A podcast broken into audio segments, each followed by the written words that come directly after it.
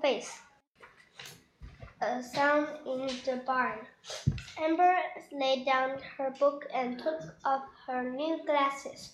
He gazed out the window, thinking that sky looked like a puffy gray blanket with with a blast of cold. Mom came in from outside. Brr. It is freezing out there, Amber.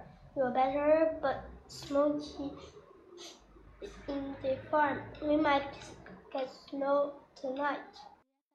Snow, Amber jumped up. He grabbed her coat and her hat.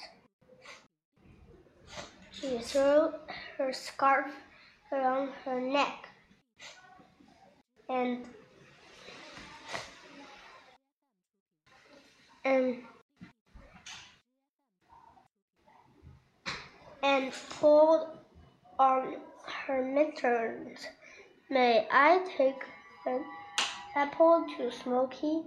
Mom smiled.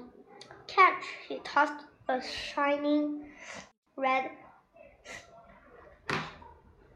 apple to Amber. What, where are your glasses? Amber made a face.